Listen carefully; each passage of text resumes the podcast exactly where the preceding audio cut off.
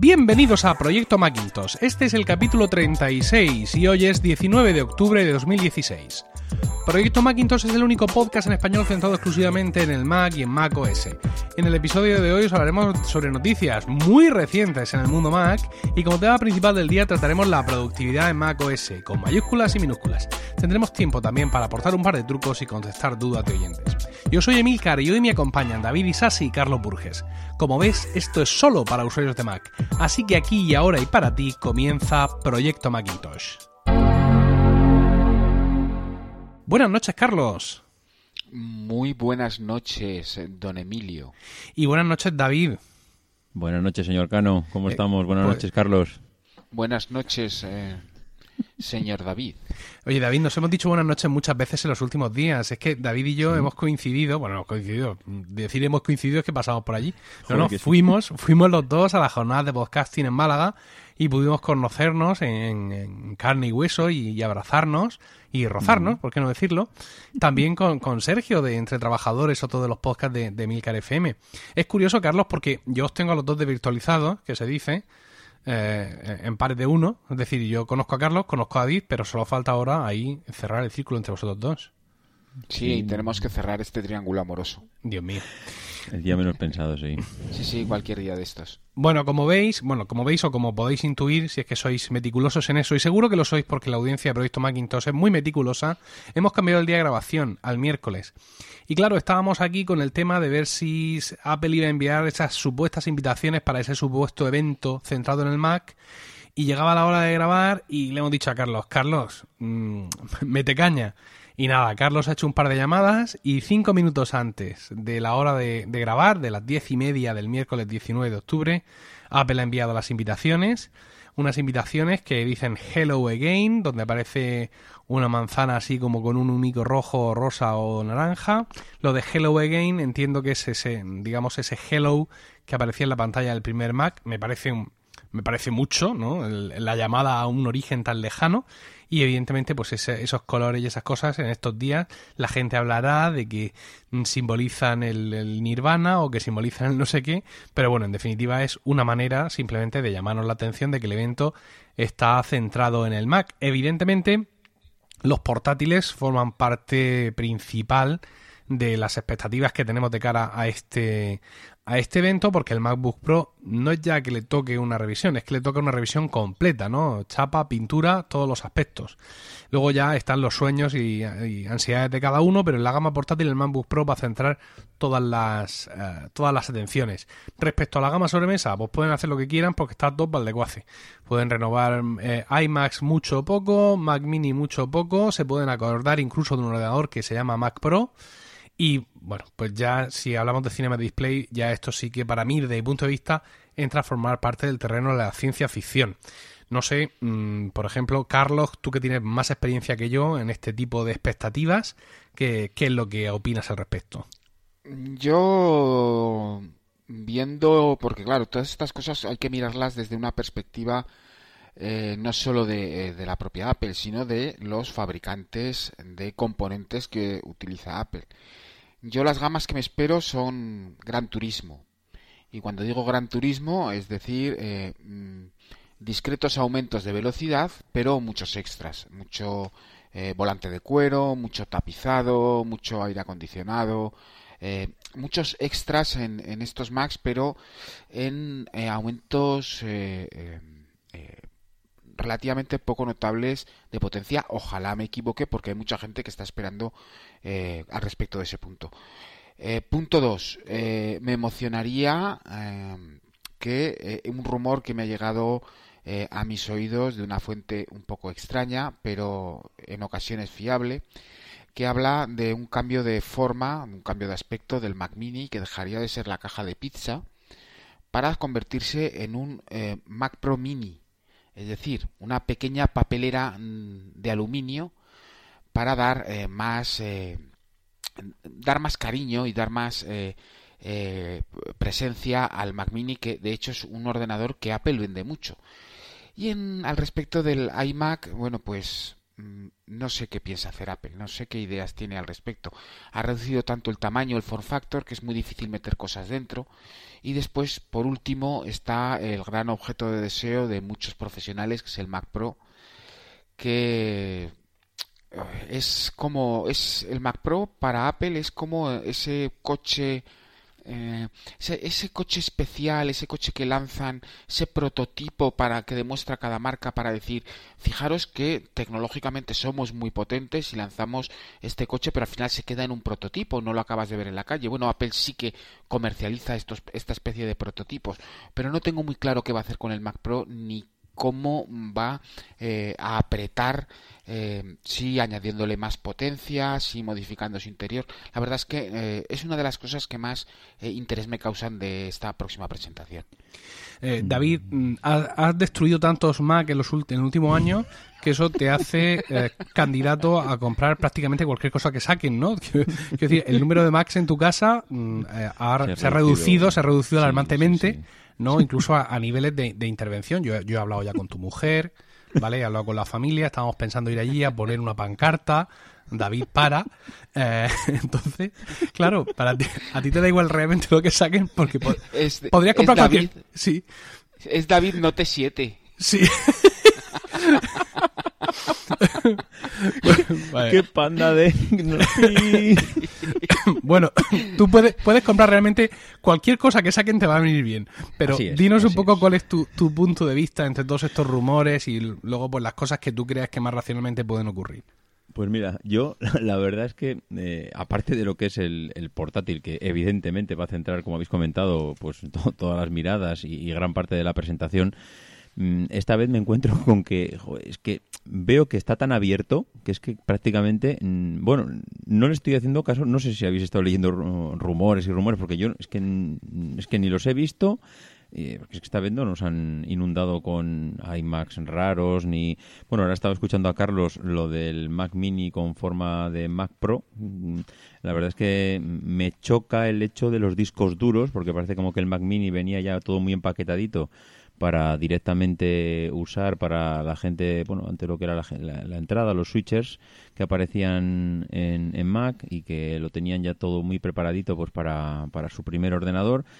En cambio, un, Mac Mini eh, con forma de Mac Pro que no tiene discos duros, que le complica mucho más la entrada a ese usuario, pues mm, para mí sería un sueño húmedo, pero igual para una persona que, que está recién entrando, bueno, igual ya no es el ordenador de entrada, ¿eh? que igual también confundimos lo que era antes un Mac Mini con lo que puede ser a día de hoy.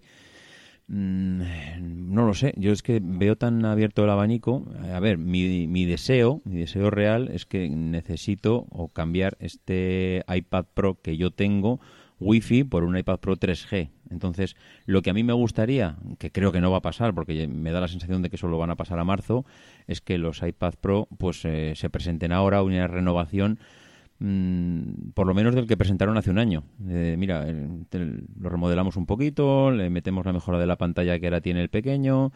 Eh, bueno, no sé. intenta, para mí eso es lo que me gustaría. En cuanto a ordenadores, mm, lo que decía Carlos, el iMac ya es que no veo grandes mejoras ahí. Para mí seguirían estirando el diseño actual, aunque evidentemente pues chapa y pintura siempre se le puede dar. Pero si no, vamos, una presentación solo con el MacBook no va a haber. Con lo cual es que está todo tan abierto que casi estoy deseando verla para que me sorprendan. Es que no ha habido, espero que durante esta semana no haya grandes revelaciones y que podamos disfrutar de una keynote por primera vez desde hace mucho tiempo donde no está todo reventado. Bueno, eh, Carlos hacía en, en, su intervención un paralelismo con el mundo del motor y eso viene, la verdad es que bastante a colación con una noticia, bueno, noticia eh, exactamente del mismo nivel o calado que el resto de noticias, entre comillas, que hemos podido leer acerca de lo que conocemos como proyecto Titan, ¿no? Es el proyecto de, del coche de Apple que eh, finalmente, tal cual se ha hinchado, él solo parece que se deshincha porque ahora los reportes son de que Apple ya no quiere hacer un coche, ¿no? De que está em, reubicando recursos, de que está ah, despidiendo gente o que está dejando marchar gente o lo que sea y que se están centrando simplemente en una de las cosas que ya parecía, mm, digamos, realmente que era lo que estaba haciendo desde un principio, que era, digamos, centrarse en construir el cerebro de, ese mm, futuro coche inteligente y cuando digo futuro coche inteligente hablo del género en general, ¿no? O sea, que Apple quiere eh, o podría estar mm, intentando construir ese navegador, ese centro inteligente que eh, mm, distintos constructores pueden querer o implementar eh, en su momento en sus futuros automóviles eléctricos que pueden tener o no mm, conducción autónoma. En mi vida había hecho un anunciado de una sección con tantos condicionantes y tantas dudas. Esto lo tenemos que haber sacado del guion directamente, Carlos. Bueno, es importante porque lo hemos repetido muchas veces aquí. Eh, yo me he hartado de repetirlo en todas partes, eh, he estado gritando al viento, nadie me hacía caso y yo decía, Apple se va a convertir en un proveedor industrial. Y cuando hablamos de proveedor industrial es que ofrecerá un sistema operativo para aquellos fabricantes de vehículos que quieran hacer eh, o que quieran introducir Car OS o como lo quieran llamar dentro de sus coches. Una apreciación más al respecto de este tema. Apple eh, ha em, invertido en el Uber chino. Creo que eh, no me acuerdo exactamente cómo se llama el nombre de la compañía porque Didi Sushi, ¿no? Una cosa sí, exactamente. Y no sería absolutamente nada de extrañar que dentro de ese sistema operativo hubiera una integración de forma que todo el, formato de trabajo de todas estas empresas de colaboración, de conducción, etcétera, etcétera, transporte público, se integrara dentro del sistema operativo para buscar de alguna forma la, mm, ya sabemos cómo es Apple con el tema del, de eh, vamos a salvar el planeta, buscar de alguna forma la posibilidad de reducir eh, la cantidad de coches en la calle, limitar su uso gracias al sistema operativo. No me extrañaría un movimiento en esta dirección, pero ahora podéis elucubrar vosotros todo lo que queráis. Yo paso, paso del tema porque da mucho dolor de cabeza, ¿no? Si David, que tiene un punto de vista más, tiene una perspectiva más empresarial, si quieres comentar algo. No, es solo acordarme de la época cuando íbamos, teníamos ya casi que nos habíamos comprado todos la tele de Apple, mm, que yo pasó a, la historia, pero a la historia total. O sea, no apareció, nunca más se volvió a saber ni se apareció nunca, nunca un rumor. Yo creo que aquello fue un Apple TV 4, a lo que más pudo llegar a todos aquellos rumores de la televisión de Apple fue a, ese Apple TV. Aquí, pues lo que dice Carlos, que se pueda haber convertido todo pues en, o en un proveedor, o en un proyecto pues para investigar, para ver cómo estaba el mercado. Hombre, sí que es cierto que decían, y sí es verdad, que aparecían mucha gente relacionada con el mundo del automóvil que habían contratado Apple y parece que habían contratado o alquilado casi polígonos industriales donde hacer carreras de coches y, probarlos. Y casi habíamos escuchado a gente que los había visto. Entonces, no sé, yo mm, algo ha habido, posiblemente no un, no un coche como tal, pero que han hecho algún escarceo para ver cómo estaba el sector o igual se han dado cuenta que, oye, mira, es que esto, que es que aquí de momento, por los estudios que hayan podido hacer, que no están preparados para, para hacer algo así. Y, bueno, bueno, no sé, ya veremos a ver. Yo la verdad es que me pasa como a ti, Emilio, es que ya se me escapa. Ya esto yo creo que nos viene un poco grande porque ya es hablar por hablar. Bueno, vamos a terminar esta primera sección de, de noticias o de actualidad hablando de un curso que en la plataforma Udemy se ofrece sobre iOS 10 y Swift 3.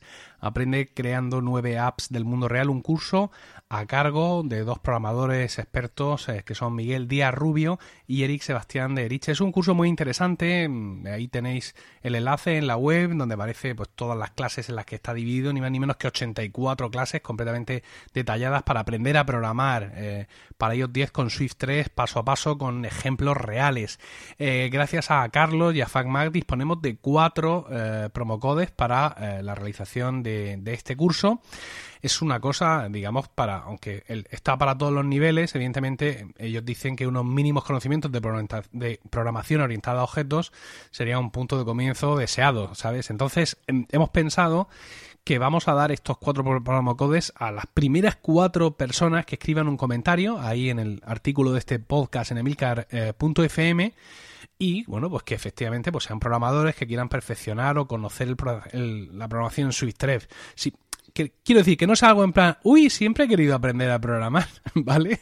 No, porque para eso hay otras muchas maneras de, llegar. Entonces, los, aquellos cuatro de vosotros que tengáis más interés y que primero lleguéis ahí, os vamos a, a dar estos promocodes que nos ha proporcionado Carlos y FacMac. Dicho lo cual, vamos a beber todos un poco de agua para hablar de productividad en macOS.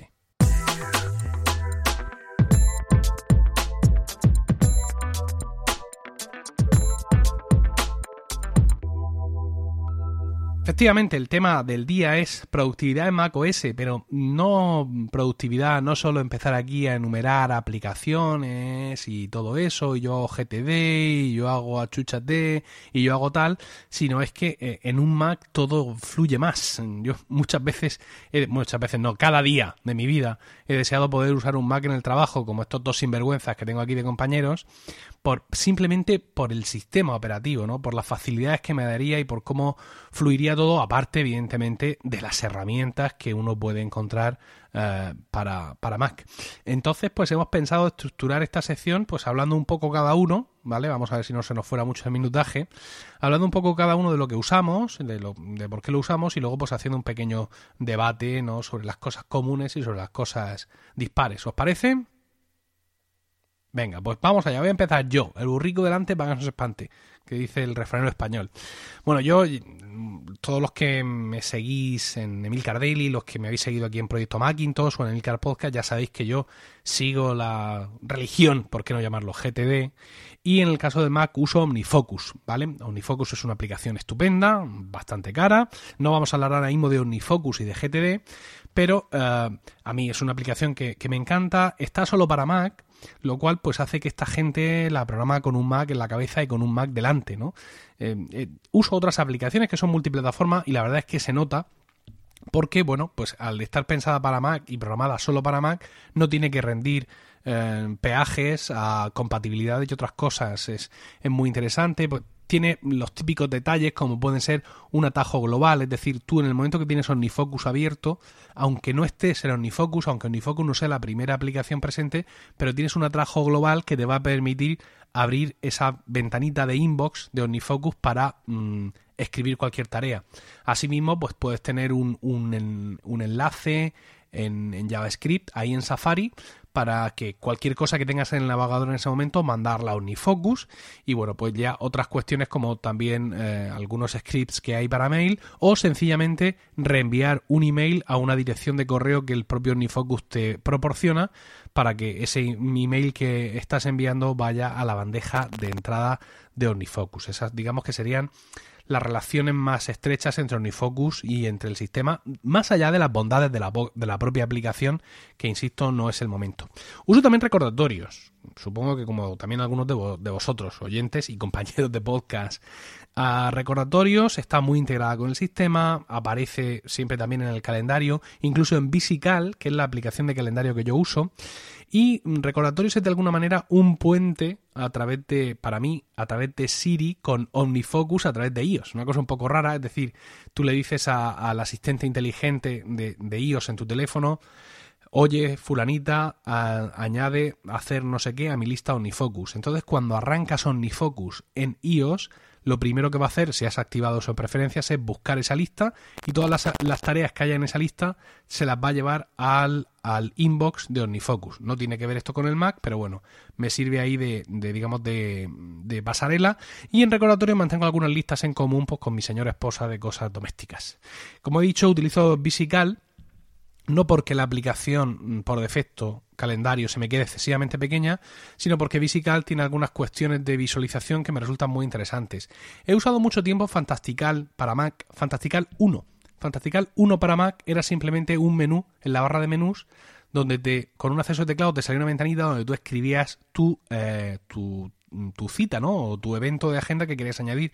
Ya sabéis que Fantastical te permite usar un lenguaje natural, en plan, reunión a las 5 con Paco y luego pones una, una, barra, la que aparece en el, la tecla del número 7 y pones el nombre del calendario. Esto es fantástico y alguna cosa tan sencilla y entiendo yo que tan copiable por el resto de aplicaciones no lo han hecho, ¿no? Visical se ha acercado muchísimo ya en esta última versión, pero bueno, sigue sin ser, sin ser eso.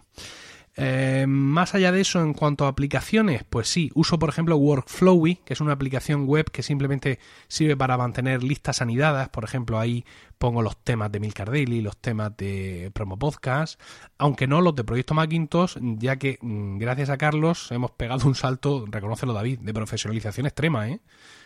Nos ha preparado Carlos una hoja de Excel donde tenemos planificado Proyecto Macintosh hasta nuestra jubilación y también tenemos un documento de Pages compartido, estamos probando todo esto, además, es como se comparte ahora en, en iWord para comentarlos en un futuro programa.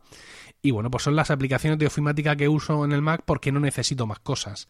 Eh, también uso Ulises, que es una aplicación de escritura, porque aparte de los guiones de Proyecto Macintosh, ahí es donde pongo los guiones del resto de mis eh, podcasts.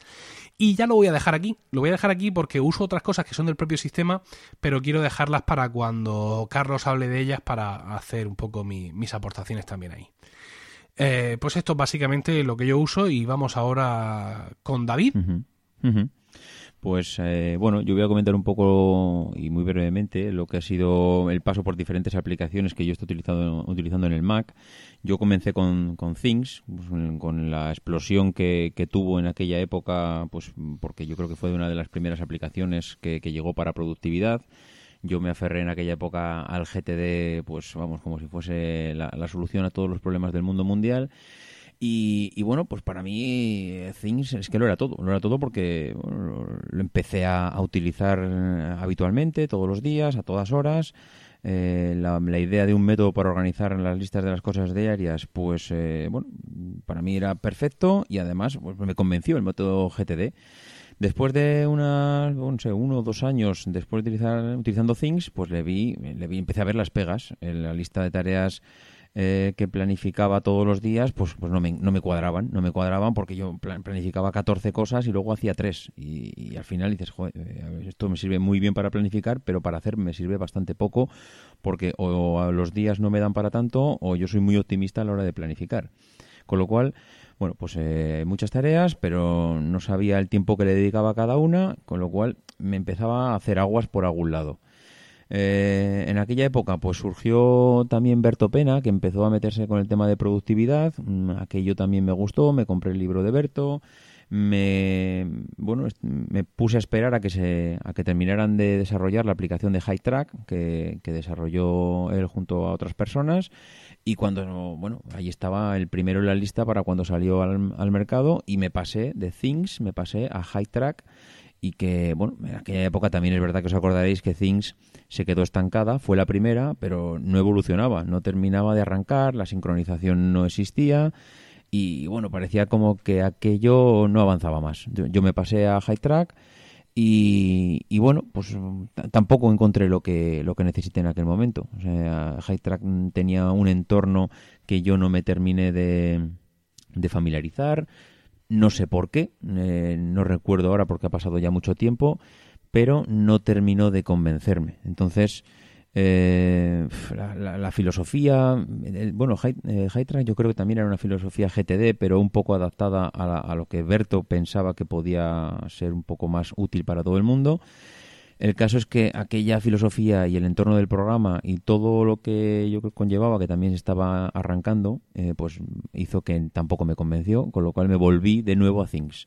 Pero claro, evidentemente seguí teniendo el mismo problema que, que tenía en un principio, que era la gestión del tiempo de las tareas. Y hete aquí que empezó todo el mundo a hablar de OmniFocus como la tierra prometida, y, tú mismo, eh, Emilio, en, los, en todos los programas empezaste a hablar de OmniFocus, el resto de personas también, pues mm, eh, parecía que todo el mundo se pasaba allí y al final, pues lo que hice, y lo hice yo creo que el año pasado o hace dos, es mm, pues em, empezar en OmniFocus. Volví a pasarme allí con la idea de que esas tareas que a mí Things no me permitía eh, planificar, a ver, no me permitía planificar, no, no me permitía definir el tiempo. O sea, definir esta tarea me va a costar eh, cinco minutos o dos horas hacerla. En Things yo eso no lo podía hacer y pensé que con OmniFocus, pues que sí que me iba a permitir eso porque, bueno, vi cómo funcionaba y que, y que eso me lo solventaba. Bueno, pues empecé a hacerlo y ¿qué pasó entonces? Pues lo que pasó es que me empecé a dar cuenta de que gestionar todas, para gestionar todas esas tareas, mm, cada tarea, cada vez que apuntaba una tarea, necesitaba una cantidad de tiempo que, me empecé a, ver esclavo del GTD, del GTD y de OmniFocus, eh, porque es que era tan, es tan completa, realmente es que es una aplicación increíble, o sea, es, es, una pasada la cantidad de cosas que puedes y de detalles que le puedes meter a, una sola tarea. Entonces me vi desbordado, o sea, es que me, vi desbordado, porque al final era un auténtico esclavo de, del GTD o de OmniFocus o llámalo como quieras. Entonces llegó un momento en que, en que vi que estaba en el mismo punto que cuando utilizaba Things, que, que al final, pues que no, que no lo utilizaba, porque yo tenía Unifocus, me ponía en el Mac, arrancaba Unifocus todos los días, veía una cantidad de cosas bestiales, tenía que actualizar, me servía para lo que yo necesit para lo que yo pensaba que necesitaba en su momento, que era mm, eh, apuntar todas esas esos tiempos y, no tanto el tiempo, sino en qué momento del día lo voy a hacer. Es decir, esto lo, voy a dedicar para hacerlo por la mañana, esto lo voy a dedicar para hacer por la tarde, esto lo haré cuando llegue a casa por, por la noche pero mm, al final mm, me di cuenta que o yo no aplicaba bien la filosofía, que es muy probable, y esto, esto me lleva al, episodio del daily que hacías el otro día, Emilio, que si evidentemente quieres triunfar con, con la productividad, utilizando el método que quieras, pues necesitas pagar un peaje y necesitas dedicarle tiempo y necesitas sufrir. Y yo creo que uno de los problemas que yo he tenido con la productividad en Mac es que no he sabido sufrir, no he sabido eh, bueno, no sé si no he sabido o no he querido. No he querido pagar ese peaje de dedicarle el, tiempo y las horas.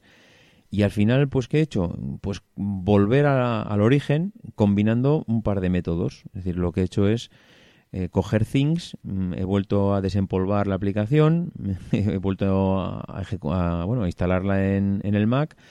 Me he dado cuenta que allí seguían las, las tareas que yo tenía hace dos años y, lo que hago es combinar Things de una manera muy sencilla con recordatorios. Para mí la aplicación recordatorios con la última eh, chapa y pintura que le ha dado Apple me parece una aplicación que si no te quieres complicar con la productividad te puede dar para mucho. Yo de hecho eh, Things tiene una cosa mala para mí y es, bueno, a ver, mala para mí, es que el tema de la productividad también yo creo que a cada uno nos gustaría que fuese como un guante, que la aplicación se hiciese como a nosotros nos gustaría, pero las aplicaciones tienen una metodología que es la que tiene que ser. Y a mí, por ejemplo, Things, lo que echo de menos es que me avise cuando una aplicación quiero, o sea, una aplicación, cuando una tarea, pues quiero que me avise una, una determinada hora. O sea, yo hoy tengo que comprar el pan, pero por favor recuérdame a las 10 de la mañana comprar el pan. Y en cambio, Things no me recuerda esas cosas. No me recuerda a las 11, a las 12, a, las 4 de la tarde que tengo que hacer una cosa y que no quiero que se me olvide, porque si yo estoy liado con otras historias, pues claro, no voy a entrar a la aplicación a ver qué es lo que tengo para hoy cada 10 minutos, cada vez que hago una tarea. Exige una... Joder, exige eh, una metodología muy férrea y eso es lo que a mí mm, o lo que yo por, mi carácter y por mi forma de, emplearlo pues no me funciona y entonces lo que hago es esas tareas de things que no me permiten poner una alarma, un aviso, se las meto en recordatorios. Y recordatorios, como comentaba, pues para mí se ha convertido o he descubierto recordatorios como una aplicación que siempre pensamos en la productividad con letras mayúsculas y los GTDs, pero para mí recordatorio está siendo la, aplicación de productividad casera. Mm, yo con mi mujer tengo la lista de la compra que antes apuntábamos en una lista de papel y ahora ella en su teléfono y yo en el mío tenemos una lista compartida donde vamos apuntando en cualquier momento, si estamos en casa o si estamos fuera, cada uno lo va apuntando y cuando entras a un supermercado a comprar algo, coges la lista, la tienes sincronizada y, y compras lo que allí pone, sea tuyo o no sea tuyo. Entonces, eso para mí, que la gente igual lo ve como una tontería, para mí es productividad brutal. O sea, el, tener esa lista de la compra y que de una sola vez puedas hacer todo lo que tenías que hacer y no, vayas 14 veces al supermercado, pues me parece la leche. Y me parece también la leche utilizar recordatorios pues para esas listas de, de, de, de checks, que cuando me voy de viaje, pues mm, que no se me olvide el cargador, que no se me olvide la batería, que no se me olvide los auriculares, que no y yo tengo una lista para cuando me voy de viaje que es clic, clic, clic, clic, clic, lo llevo, lo llevo, lo llevo. Y, es una tontería. Y, y la gente dirá, pues vaya productividad de las narices. Bueno, pues para mí eso también es productividad. El que no se me olviden las cosas. Y, ya os digo, eh, para mí esa combinación que yo utilizo ahora mismo de things con recordatorios, pues eh, yo con, bueno, he conseguido más o menos encaminarme. Ahora también os digo que al nivel, por ejemplo, que yo te escucho, Emilio, en cuanto a productividad, no llego ni de lejos. No sé, Carlos, si tú estás también al nivel de Emilio o estás en plan amateur como estoy yo.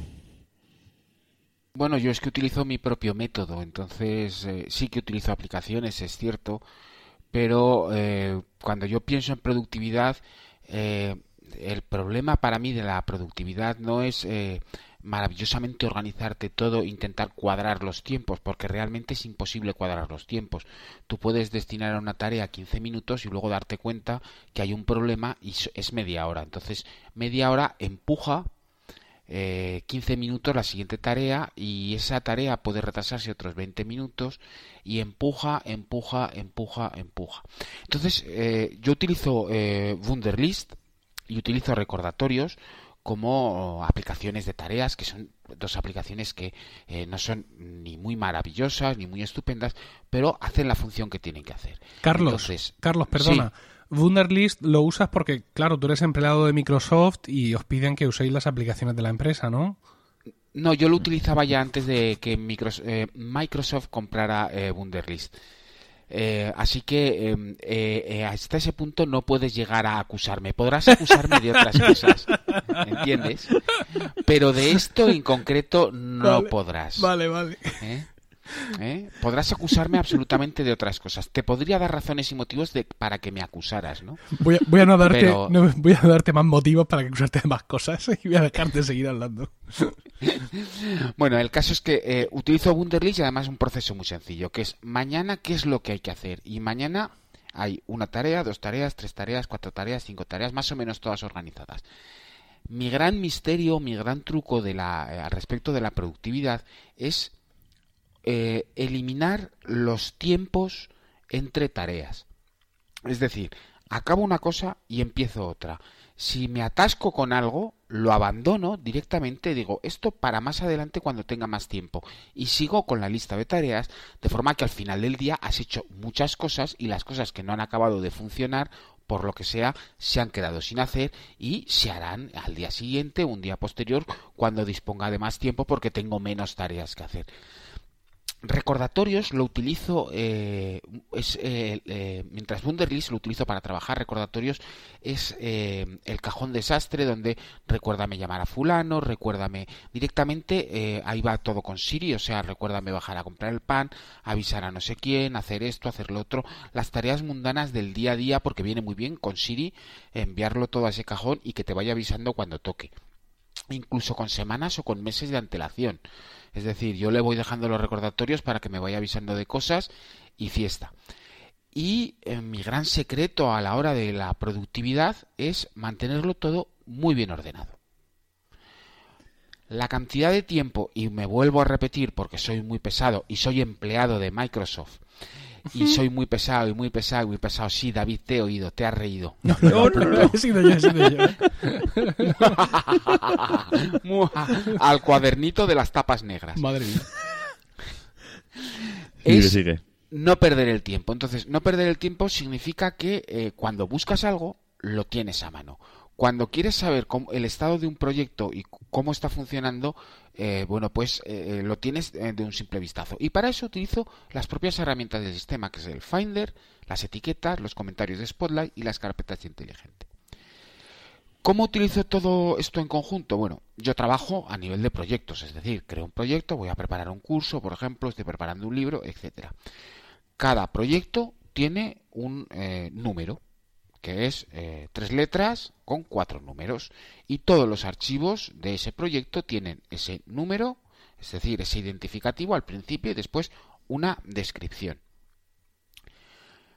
Después tengo una ordenación temporal, que es la que funciona a través de las etiquetas, es decir, etiquetas para eh, terminado, en curso, eh, parado, eh, pendiente, etcétera, cuatro o cinco etiquetas que me permiten ver de un color, además aprovechando una gama cromática que va de colores cálidos a colores fríos, ver rápidamente el estado de los archivos de un proyecto. Y después aprovechas las capacidades de las carpetas inteligentes, ya que tengo muchos archivos repartidos por cuestiones de almacenamiento, por cuestiones de ubicación, etcétera, repartidos por diferentes sitios. Entonces, eh, puedo asignar, por ejemplo, eh, cuando empiezo un correo, cuando trabajo con un proyecto con correos electrónicos, puedo añadir esa eh, metaetiqueta en por ejemplo, en el asunto con el número de proyecto, los nombres de los archivos llevan eh, su correspondiente número de proyecto. Eh, puedo incluso en ciertos archivos añadirlo como comentarios de Spotlight.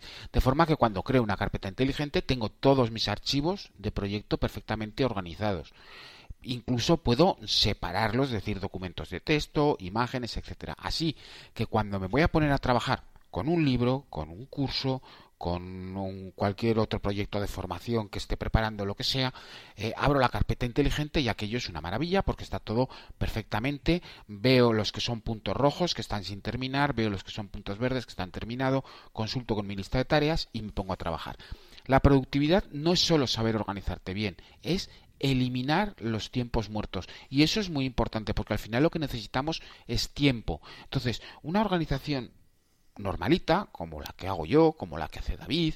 Eh, ya no voy a decir Emilio porque Emilio super organiza, pero eh, una organización sencillita y luego eh, tratar de obviar las pérdidas de tiempo hace que seas realmente muy, muy, muy, muy productivo.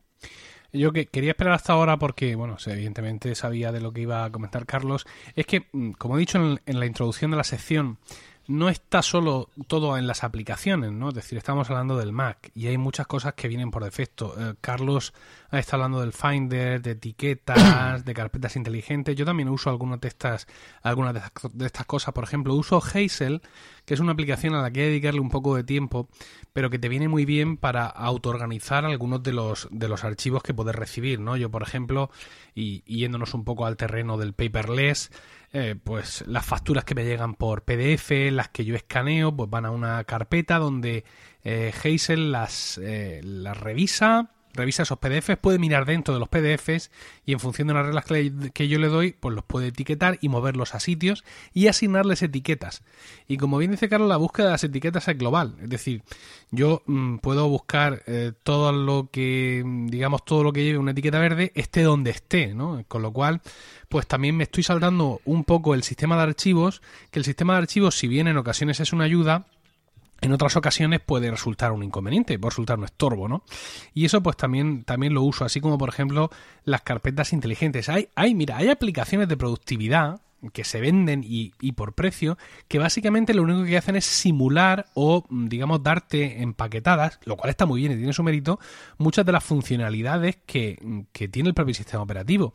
¿A quién no le ha pasado que hay un archivo que sabe que se ha descargado hace poco o que se ha bajado hace poco y que no sabe dónde está? tampoco es que tengas tú la estación de, datos del silo, no es que tengas ahí un servidor de Amazon delante, pero bueno, pues tienes tu disco duro interior, tienes un disco duro externo, está el Dropbox, no te acuerdas bien cómo se llamaba, pues muy fácilmente con una carpeta inteligente, con unas reglas muy sencillas, puedes crearte una búsqueda que te diga pues, los archivos, digamos, creados nuevos en tu equipo en los últimos seis días, o modificados, o algunas de estas, de estas cosas que en, muchas ocasiones te van a ayudar a encontrar eh, un archivo, ese archivo descargado en el que todavía no has podido hincarle el diente, pues te va a permitir encontrarlo de manera mucho, mucho más específica. Yo, por ejemplo, mm, siempre pongo, hablo de lo mismo, y es que cuando, cuando mi mujer empezó a trabajar como abogada por su cuenta y se llevó el Mac de casa para trabajar una iMac de 2009, que por cierto sigue ahí el tío hecho un campeón, para mi mujer fue toda una revolución eh, Spotlight ¿vale? Porque Spotlight no se trataba de buscar, se trataba de encontrar. Esto la ha llevado a una perversión, entiendo yo, no sé qué opinaréis vosotros, del sistema, porque ella tiene todos sus documentos en Dropbox, porque bueno, la, sincronización vía iDisk Mobile Me nunca ha sido satisfactoria, ahora con iCloud Drive ha mejorado mucho, pero bueno, ya está ahí todavía. Y claro, como todo lo encuentra con Dropbox, incluso mm, eh, viendo en contenido, con etiquetas, etcétera, no ha hecho carpetas. ¿vale? Y tiene en Dropbox todo. Ahí a lo bestia. ¿Por qué? Porque le da igual. Entonces, insisto, esto es un poco extremo. No me parece que sea la manera más adecuada de trabajar. Yo supongo que cualquiera de vosotros no, sobre todo, a ver, Carlos, que tenéis una, una mínima estructura de directores, tú ya has explicado que por proyectos, incorporando al nombre del archivo el número o el nombre del proyecto, Rocío también hace eso, pero es que esta mujer lo ha llevado, ya te digo, al extremo, a no usar ninguna estructura de su directorio, lo cual yo tampoco creo mm, que sea aconsejable, ¿no? Bueno, es, es otra forma de trabajo. Eh, ella, mm, el problema está en cuántas búsquedas tiene que hacer a lo largo del día. Ese es el problema. Si tienes que hacer demasiadas búsquedas y al final te cuesta mucho encontrar ciertos documentos, al final lo que acaba ocurriendo es que estás perdiendo el tiempo. Entonces eh, va a depender mucho de la cantidad de búsquedas que haces a lo largo del día.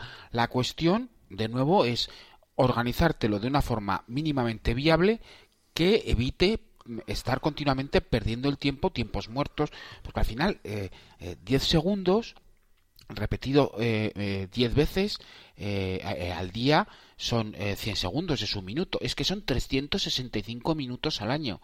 Es que son más de 5 horas, son 6 horas. Entonces, si empiezas a quitar 10 segundos de aquí, 2 segundos de allá, 4 segundos de aquí, 2 minutos de aquí, te das cuenta que al final del año tienes dos semanas, tres semanas, cuatro semanas más para trabajar o para divertirte si quieres. Entonces, ese ahorro, este, ese constreñimiento de tiempo muchas veces nos, nos ajusta o nos debería de ajustar nuestro flujo de trabajo para eliminar los tiempos muertos en la medida de lo posible. Yo recalcar dos cosas que habéis comentado, una cada uno. El, primero, Carlos, el tema de, de la basura tecnológica que tenemos en el, en el Mac Creo que para mí eso es clave. Yo tengo el MacBook que tengo de 128, 128 creo, ya me debe hacer dudar, sí, tengo 128 gigas. Eh, perdón, de 256, estoy de 128, el de 256 gigas, pero es que tengo la mitad, 128, eh, eh, los tengo vacíos. Yo el otro día no sé qué, no sé qué podcast escuchaba o donde quién lo decía, igual fue la JPO, me parece que escuchaba hablando eh, con algún con algún usuario también del MacBook que comentaba que, le faltaba sitio, que tenía discos duros conectados por todos los lados, que pues yo tengo la mitad vacío, pero es que, es que yo creo que la clave es esa, no almacenar basura. Bueno, y yo tengo mis, mis librerías de, de iTunes, las, las tengo aquí, tengo fotos y tengo todo y yo creo que Apple, además con, bueno, con las nuevas aplicaciones de fotos en la nube y con todo el sistema que tiene, yo creo que está fomentando además que los ordenadores, que ya no tengamos todo en el ordenador, sino que lo tengamos también en la nube. Y para mí, el tener un sistema de archivos bastante clasificado, eso por un lado es clave. Y, bueno, no, no, sé vosotros, pero a, mí, eh, bueno, no sé, eh, lo que decía Emilio, el tema de Dropbox. Yo también utilizo Dropbox y, y Spotlight, a mí también. Hombre, no soy como Rocío, que lo tengo todo a piñón ahí, pero es que Spotlight funciona de narices. O sea, es que lo que hace Spotlight por nosotros, y lo remarcaba ahora Carlos, es que puedes ahorrar una cantidad de tiempo. Había una aplicación antes, que seguro que vosotros que sois la enciclopedia del Mac os acordáis, que era una especie de Spotlight, hablo de hace, no sé si 10 años, pero más de 5 seguro, que era similar, que, que mediante un comandos se te abría una ventana en medio de la pantalla y ejecutaba una aplicación, te mandaba un correo electrónico, le podías poner hasta el texto, el destinatario. ¿No os acordáis qué aplicación era, que, era aquella? Onyx. No. ¿Cómo que no? Yo, yo, no hablo de Onyx. Era un equivalente. ¿Alfred? Alfred. pero eso no es aplicación aquella. Alfred es, ahora mismo es el día a día. O sea, en estos momentos algunos pues oyentes están ejecutando a Alfred para escribirte y decirte que cómo ve aquellos días. No, pues entonces no es esa, Emilio. Entonces es una aplicación que se ha dejado ya de, bueno, de usar, de actualizar y de desarrollar. Es, que fue justo antes de que, de que Apple pusiera el comando espacio para Spotlight, se utilizaba esta aplicación y ya te digo, mm, joder, no sé, me sabe súper mal. Ya ves, me buscaré cuál era el nombre, o igual algún oyente no lo puede decir. Era la típica aplicación que le podías eh, poner la, eh, la aplicación que querías que abriese, y si querías un correo electrónico, pues dime el destinatario, dime el, dime el texto, y te lo mandaba sin ni siquiera abrir el correo electrónico. Ah, Growl. Eh, no, Growl era notificaciones. No. Eran notificaciones, sí. Sí. Pues para mí esa aplicación, el momento que llegó el, el, comando espacio para Spotlight, o sea, aquella aplicación murió. Es que Spotlight ahora mismo es que te encuentra cualquier cosa en el Mac y es que yo no sé, la barra ahora mismo, el dock que tenemos eh, en la parte inferior de la pantalla, vienen aplicaciones, pero realmente si sabes utilizar Spotlight, eso es, como decía Carlos, pero productividad elevada a la enésima potencia. Mm, no sé si sois tan fanáticos como yo de, Spotlight, pero yo desde luego es que lo uso continuamente. Si no existiese, me, Hasta para abrir aplicaciones. Bueno, yo todo. Hasta para abrir aplicaciones, sí, sí. Para que, no las abro en el echar la mano al ratón, que pierdes tiempo en buscar el Safari, no sé qué. Comando barra espaciadora, Safari y ya está, Safari. Dentro, Enter, comando T, nueva nueva. Eso es algo que me saca de, la, de las casillas de Safari, que creas una nueva ventana y no te selecciona eh, por defecto eh, o, a mí me ocurre a veces que no me selecciona por defecto el campo de introducción de, la URL. Bueno, pues comando T y empezar a meter la URL y arreando, arreando. Venga, venga, venga, venga, que no faltan minutos. Y mira, hay una cosa. Hablando, hablando, David, de Spotlight, hay una cuestión de Spotlight que no sé si hemos comentado alguna vez aquí en el programa, y es que mm, para sacar, em, para ponerte al mando de Spotlight, por así decirlo, te vas a preferencias del sistema y en la primera línea, ¿vale? Entre seguridad, privacidad y notificaciones tienes las opciones de Spotlight, donde puedes refinar. Es decir, puedes decirle qué resultados de búsqueda quieres que haga. Por ejemplo, puedes evitar que busque documentos PDF, puedes evitar que busque en el correo electrónico, puedes evitar que busque en la música, o que busque en presentaciones, o que busque en vídeos. Y ¿por qué querría evitar todo eso? Bueno, pues porque son resultados mm, para los que tú no vas a buscar Spotlight y que de pronto te pueden aparecer por ahí y que te van a, digamos, a, dificultar. Si tú ya sabes que no quieres buscar música en Spotlight, sino que cuando tú quieras buscar música ya abrirás iTunes y buscarás ahí lo que quieras, pues te quitas de ahí música y te evitas que canciones que usen palabras comunes que tú en un momento dado puedes buscar te aparezcan ahí, con lo cual se ralentiza un poquito el tema de la búsqueda y te ofrecen mm. resultados que en definitiva mm, no, no, son los que estás los que estás buscando. Y también te permite excluir discos duros enteros vale esto es muy interesante para cuando tienes conectados discos duros eh, que pueden ser no ya de time machine vale sino discos duros donde tú estás duplicando o replicando cosas o que contienen lo que sea pues los puedes añadir ahí para que no se moleste en indexarlos que también le lleva un tiempo y para que no se moleste por supuesto mostrártelos en las búsquedas eh, si hablamos de productividad, Emilio, en el Mac y que lo diferencia además de, Windows, para mí, en dos cosas mm, fundamentales. Los atajos de teclado mm, no los encontraremos en Windows tan desarrollados y tan avanzados como los encontraremos en, en, Apple, en Mac. De hecho, yo recuerdo en algún, bueno, creo que los primeros eh, episodios que, que yo participé con Proyecto Macintosh, eh, recomendé, uno de los trucos no era truco como tal, sino era recomendar a la gente que utilizase el comando más la tecla que ellos quisieran, comando W, comando T, comando la que tú quieras. Hay tantas teclas que combinan con la tecla comando eso, mm, desde luego, si te acostumbras a utilizar eh, esa combinación de teclas y a utilizar el teclado con, con, una mano, yo es que de hecho utilizo el pulgar directamente, la tengo puesto siempre en la tecla comando y el resto de, el resto de los dedos van siempre a una combinación de, teclado. Me parece bestial la cantidad de tiempo y lo rápido que puedes manejar el sistema operativo con, esta, con este truco, por llamarlo de alguna manera. Y, y lo segundo es el trackpad. Para mí no hay ningún ordenador que utilice Windows que tenga el trackpad. Yo mm, cuando muchas veces veo a, gente utilizando los portátiles Windows, eh, viendo cómo utilizan esos trackpad y que no, eh, no es tan responsivos como pueden ser este y con esos dos dedos que hacen scroll arriba y abajo, a mí es que me parece bestial. Eh, el poder tener el... Bueno, yo antes, antiguamente, cuando no tenía un Mac, pues tenía siempre un portátil con un ratón. Yo es que no necesito ahora, me llevo el MacBook, yo no sé, Emilio, te he estado, contigo en las JPOD, te he visto utilizar el MacBook, pero no te he visto en ningún momento llevar ningún ratón. Eh, para mí, no sé si eras de la misma opinión, el, el, trackpad es bestial. No, no, además mm, yo llegué a esa conclusión, digamos, de manera sobrevenida. El primer portátil eh, usable que yo tuve de, eh, de Apple, bueno, yo tengo un, un iBook, un iBook G3 que todavía tengo por ahí, pero ya cuando lo compré ya era un ordenador antiguo y lento, ¿no? Que lo, había, lo compré realmente simplemente pues por tenerlo, por conocer un mm. poquito de aquellos ordenadores y tal, ¿no? El primer ordenador que yo tuve portátil de Apple funcional fue un MacBook Air, el MacBook Air de primera generación. lo compré en el corte inglés y recuerdo llegar a casa y decir, ah, se me ha olvidado el ratón.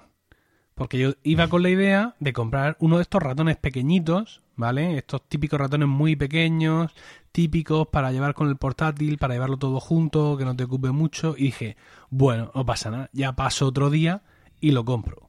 Hasta la fecha. Hasta la fecha, porque evidentemente en aquel momento, y fíjate que el trackpad de aquel MacBook Air original no era ni por asomo los trackpads que tenemos ahora, tanto para sobremesa como para portátiles, ¿no? Entonces, pues la verdad es que ya aquello me dejó impresionado y, y, fue una de las cosas que yo siempre he dicho a todas las personas que han buscado en mi consejo para comprarse un portátil de Apple y es, además, vas a olvidar el ratón. O sea, porque es que yo con los dedos ahí en eso tan pequeño, no, cualquier trackpad de, de, de ordenadores Apple ha sido siempre el doble del tamaño de los trackpads de los PCs. Pero es más, ya PCs nuevos, PCs de, de, las últimas generaciones, PCs que digamos que han despertado un poco, siguen sin llegar a esa sensibilidad y esa fun funcionalidad. Cuando es algo, digamos, que yo creo que es copiable, ¿no? Es, es una cosa que no entiendo por qué no la han, por qué no la han replicado cuando es uno de los santos y señas de, los ordenadores de Apple y de las cosas que más le llaman la atención a la gente. La verdad es que no sé por qué ahí los fabricantes de PC no han estado más espabilados cuando muchos de ellos además Sony o Toshiba pueden incluir su propio software, forzarlo para que encaje con Windows y darle toda la caña del mundo para asegurarse de que eso funciona correctamente. Pero en fin, ellos sabrán. Bueno, siempre ha habido mucha diferencia. ¿eh? Eh, yo recuerdo cuando dices tú el ordenador que te compraste en su día que ya era que ya era muy diferente a, a los portátiles PCs.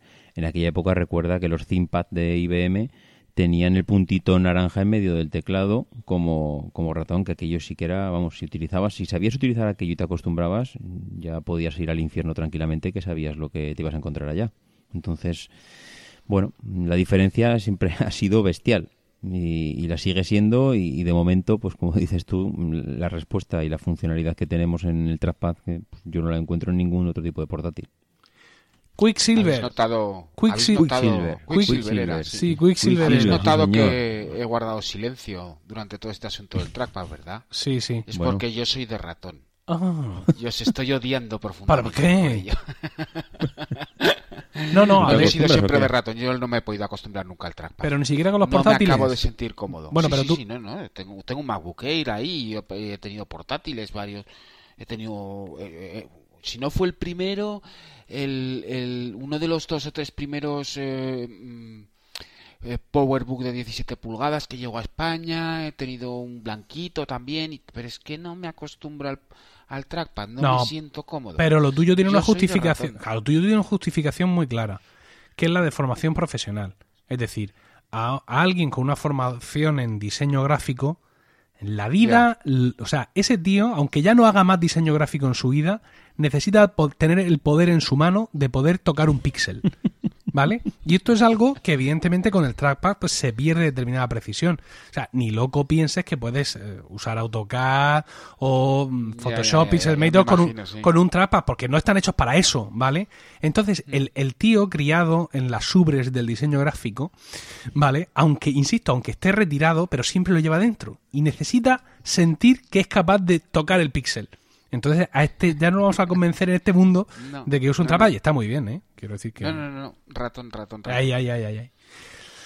Bueno, pues eh, creo que ya hemos dado una perspectiva bastante amplia, mm, insisto, no solo de las herramientas de productividad concretas, aplicaciones, tal, sino sobre todo que me gustaba a mí la idea de, de balancear el debate en ese sentido a que el propio Mac es un gran sistema de productividad, ¿no? Por todo lo que incluye el sistema operativo y por un montón de cosas. Eh, en, ocasiones gente me ha consultado, ay, es que tal el Mac, pero bueno, le voy a instalar Windows porque me encuentro más cómodo. No, no, no, no, no, no, no, no lo hagas, no lo hagas, no lo hagas. Quiero decir, y más, y, y más ahora que las versiones de Office para Mac ya son decentes, no la basura que teníamos antes pues cualquiera que tenga que trabajar en un Mac va a notar un alivio. Una... Fíjate, mi, mi, mujer, insisto, que es abogada, y hace dos días les han dicho, amigos abogados, tienen ustedes que firmar digitalmente ya con su cosa digital de abogados todos los PDFs que emiten ustedes en su vida. Pues hasta eso lo hemos conseguido hacer. Mm, O sea que mm, realmente la- las barreras que existen para usar el Mac en el trabajo cuando es una decisión que depende de ti cada vez son menos y tu productividad se va a mm, catapultar, pues ni se sabe ya la cosa. Bueno, ¿queréis decir alguna cosa más o continuamos? Pues adelante, ¿no? Carlos. Yo quiero ce- cerrar. mm, Cierra. Porque eh, conforme estamos eh, aquí eh, hablando de productividad, estoy al tanto de las últimas novedades al respecto del evento de Apple de este próximo día 27. Y me gustaría cerrar con un tuit de Marco Arment que eh, yo creo que lo ha clavado. Que dice: eh, No sabemos si realmente el evento es para los Mac. Podría ser simplemente Edique haciendo una demostración de los AirPods por los 45 minutos más dolorosos de nuestras vidas. que lo ha clavado. Cierto, totalmente. bueno. Y con esto y un bizcocho. A la siguiente sección.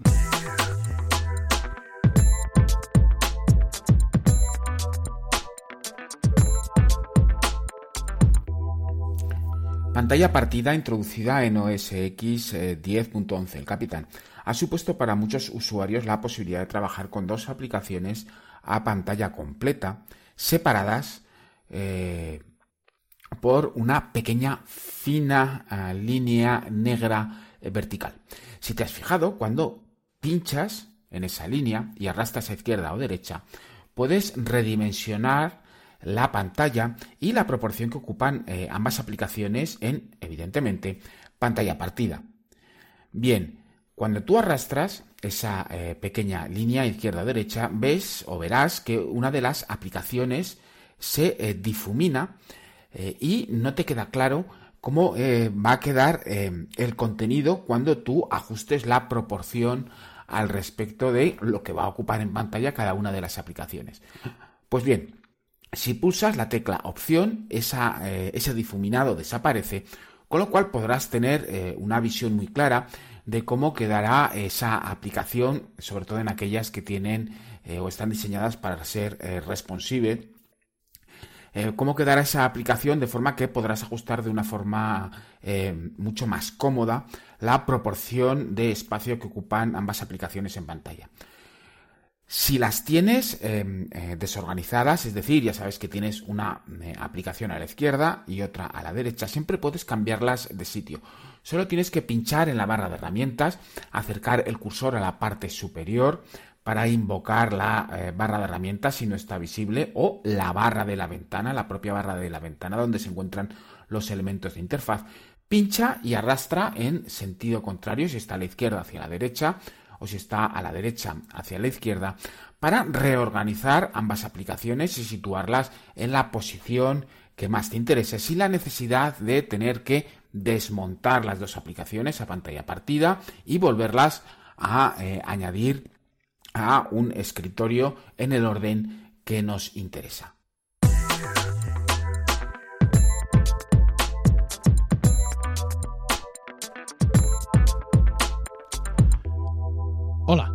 Truco que yo os traigo hoy, más que un truco, es, bueno, más no, es un atajo de teclado. Pero es una cosa tan interesante que hay que repetirla todas las veces que hagan falta hasta que la gente se acostumbre a usarla.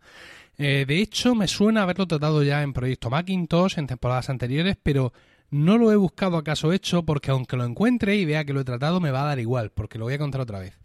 Vale, tenemos un atajo de teclado en macOS que es comando H. Con comando H lo que vamos a hacer va a ser esconder la ventana que tenemos abierta delante. Este esconder es distinto de minimizar porque minimizar es algo que nos manda la ventana al icono de la aplicación y luego para sacarlo tenemos que recurrir al icono de nuevo haciéndole clic para que esa ventana salga otra vez. Sin embargo, esconder es tan sencillo como esconder, como que ya no la tienes delante y tan solo tienes que, mm, digamos, buscar de nuevo esa aplicación con el selector de aplicaciones, con comando tabulador, por ejemplo, para que esa ventana vuelva a aparecer. Con lo cual, pues si estás manejando el Mac con el teclado, te ahorras el tener que tener que echar la mano al ratón, la mano al trackpad para eh, volver a ver esa ventana. Pero lo que de verdad yo os quería hablar hoy no era de esconder una ventana, sino de esconderlas todas menos una, ¿vale? Si nosotros estamos trabajando con una ventana en un momento dado, imaginad, estamos trabajando en un documento de Pages sobre el cual queremos echar unas imágenes que hemos dejado en el escritorio y hay más ventanas de más aplicaciones abiertas porque somos un caos o la productividad reina en esos momentos de nosotros y estamos efervescentes, en vez de andar cerrando y moviendo ventanas, lo que hacemos es que con esa ventana de Pages en primera página, en primer plano, perdón, pulsamos no comando H, sino comando Alt H. Eso hace que se escondan todas las ventanas menos la que está activa. De esa manera todas las ventanas que tenemos se esconderán Insisto, no se, minimizan, se esconden, desaparecen. La H es de hide en inglés y tendremos a la vista nuestro escritorio para poder coger esos archivos, esas imágenes que queremos incrustar en el documento de Pages, en este ejemplo. Eh, comando opción H es algo que yo uso continuamente en, en mi Mac, en el trabajo que hago en mi Mac, para dejar al descubierto el escritorio, para esconderlo todo y luego mostrar solo otra ventana más. Es una opción muy interesante y espero que la probéis y que la uséis y disfrutéis con pasión ribereña.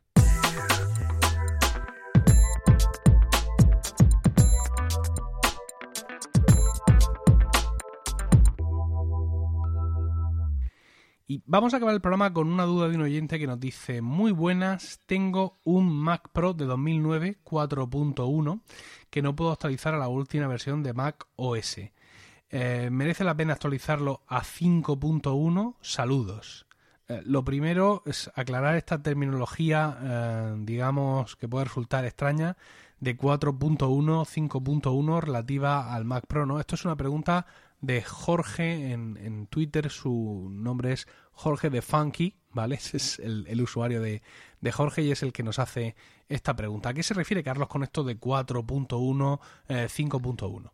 Eh, bueno, son los identificativos de los modelos de los ordenadores. Todos los Macs tienen un identificativo específico, eh, eh, su correspondiente familia, su correspondiente versión es 4.1, 4.2, y es la forma eh, porque eh, la forma clara y concisa de explicar qué modelo de Mac estamos utilizando, porque eh, lo del late de 2009, mid de 2012, bueno, es muchas veces muy relativo. Si tenemos un Mac Pro, tenemos un Mac Pro 4.1 y ya puedes rápidamente localizar cuál es el modelo y aparte hay una cadena alfanumérica que utiliza Apple para identificarlos también por otro lado, que suele ser una letra A con una barra en función del modelo, etcétera.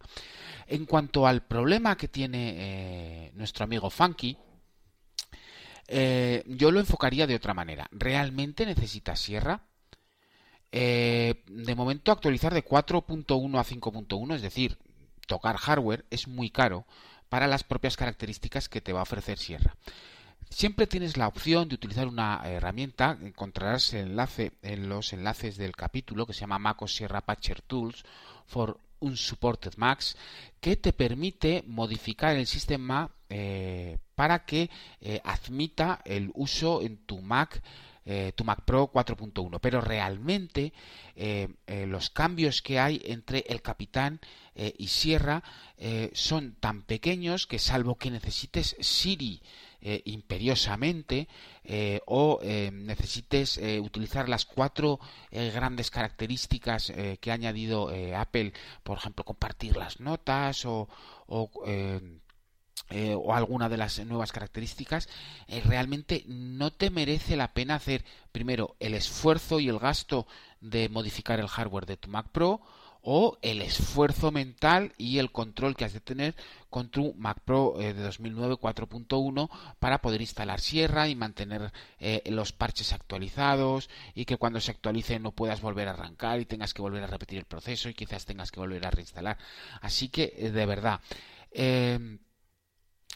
mm, yo no me molestaría, tienes las opciones, es la opción barata, es utilizar MacOS Sierra Patcher Tool, es eh, eh, muy fácil, eh, bueno, es muy fácil, es relativamente fácil aplicar este, este patch para poder instalar Sierra, pero si realmente no necesitas Siri, no necesitas las nuevas características del sistema, tampoco son tantas comparativas, comparativamente con el Capitán, sigue trabajando con el Capitán y al año que viene o dentro de dos años simplemente cambia de Mac y busca uno que puedas hacer compatible con eh, Sierra, evidentemente con lo que venga después, que ya veremos qué monte elige Apple para llamar a la siguiente versión del sistema operativo.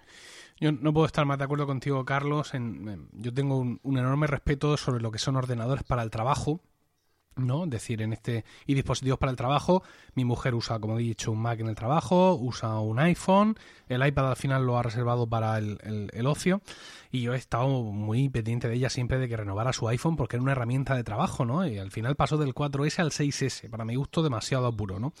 Y en el trabajo pasa lo mismo, ella tenía un iMac blanco, el primer iMac con procesador Intel, con Core Duo, y fue el que mantuvo hasta que la actualización que no podíamos instalar no era ya que fuera un problema para su trabajo diario, es que conllevaba una actualización de, del, del, sistema en la nube, es decir, de MobileMe, iCloud, mm, todo esto, que ya sí que le iba a causar problemas, porque ella usa el correo de iCloud como su correo profesional. Y, y por eso en esa ocasión dijimos, no, hay que dar el salto, y te tienes que llevar acá el, el, que teníamos en casa, el iMac de 2009, tenemos que aparcar el blanquito y poner el iMac de 2009 allí y ya veremos lo que hacemos en casa. Y ahora estamos en una situación similar, este iMac de 2009 no soporta eh, el capitán, ella no va a estar diciéndole al ordenador ahí en la oficina, oye Siri, haz esto al otro, porque, porque no lo va a hacer, evidentemente. Y el resto de ventajas y novedades que trae, si bien son interesantes, no son para ella vitales, como para, como tú dices, andar parcheando y manteniendo parches, y tampoco como para comprar un equipo nuevo. ¿no? Entonces, pues bueno, ya veremos el siguiente montecito o, lo que ocurre y, y, ya pues evidentemente entonces sí tendríamos que optar en nuestro caso ya por una renovación del equipo, pero no por ningún parcheado ni, ni cosa similar. Así que bueno, pues aquí tienes, eh, querido amigo Jorge, eh, nuestro consejo sobre tu situación concreta con ese Mac Pro y en cualquier caso, si estabas pensando en comprar uno por cualquier motivo, no ya solo por esto, sino por más, mm, por más motivos, eh, creo que el consejo general es que te esperes por lo menos hasta el día 27.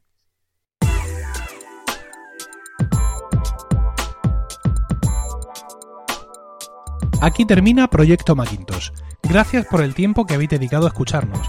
Tenéis nuestro dato de contacto en emilcar.fm barra Proyecto Macintosh, donde esperamos vuestros comentarios. El próximo programa será dentro de 15 días y hasta entonces no dejes de visitar fac-mediomac.com para mantenerte al tanto de tutoriales, novedades e información sobre el Mac y OS 10. was a photograph of an early morning country road, the kind you might find yourself hitchhiking on if you were so adventurous. Beneath it were the words, Stay hungry, stay foolish. It was their farewell message as they signed off. Stay hungry, stay foolish. And I have always wished that for myself. And now, as you graduate to begin anew, I wish that for you. Stay hungry, stay foolish. Thank you all very much.